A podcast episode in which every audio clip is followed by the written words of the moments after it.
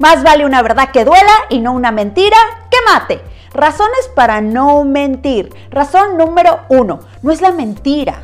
Es tu reputación, es tu credibilidad. Tres a cinco mentiras y te ganas la etiqueta de mentiroso o mentirosa. Razón número dos, no hay mentira que no salga a la luz tarde o temprano. El tiempo te expone o el tiempo te promueve.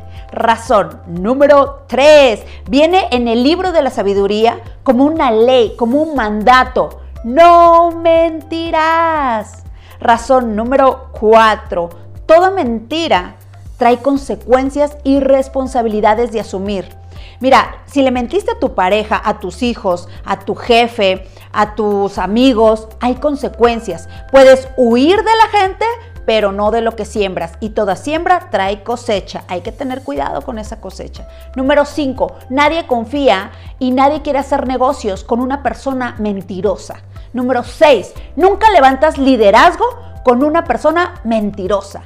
Número 7. Nunca te quejes de lo que tú mismo construyes y permites. ¿A qué me refiero? No te quejes si alguna vez vienen y alguien te miente.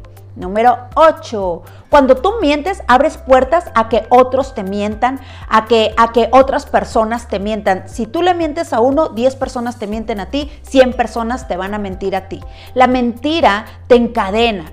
La mentira te hace víctima, frena tus bendiciones, libérate y camina con la frente en alto, con congruencia. Créeme que en tu alrededor vas a empezar a prosperar, te vas a empezar a convertir en un imán de abundancia donde la gente quiere estar contigo, quiere confiar en ti, quiere hacer negocios contigo, quiere correr con tu visión, te conviertes en una inspiración para alguien más. Así que no mentirás.